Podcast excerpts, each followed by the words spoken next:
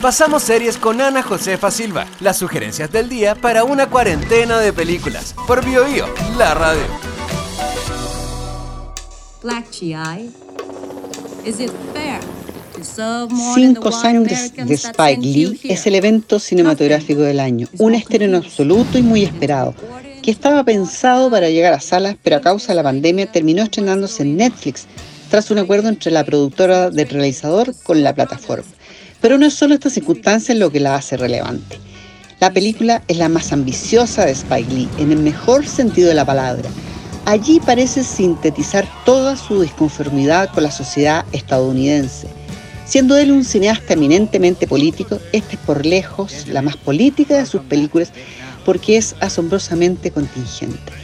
En Cinco Sangres brilla todo su talento, imaginativo al usar la cámara, los enfoques, los tempos, el ritmo, la extraordinaria selección de la banda sonora y en la definición de sus ricos personajes.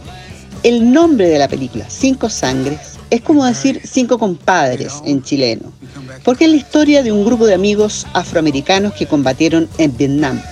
Los cuatro sobrevivientes, más el hijo de uno de ellos, deciden regresar para traer los restos de quien fuera su líder y compañero. Lo que comienza como un alegre y eufórico encuentro inundado de grandes ideales deriva en una expedición en la que aparecen los traumas nunca resueltos y también ulteriores intenciones. Porque como dice alguien, a todos se les pasa el idealismo.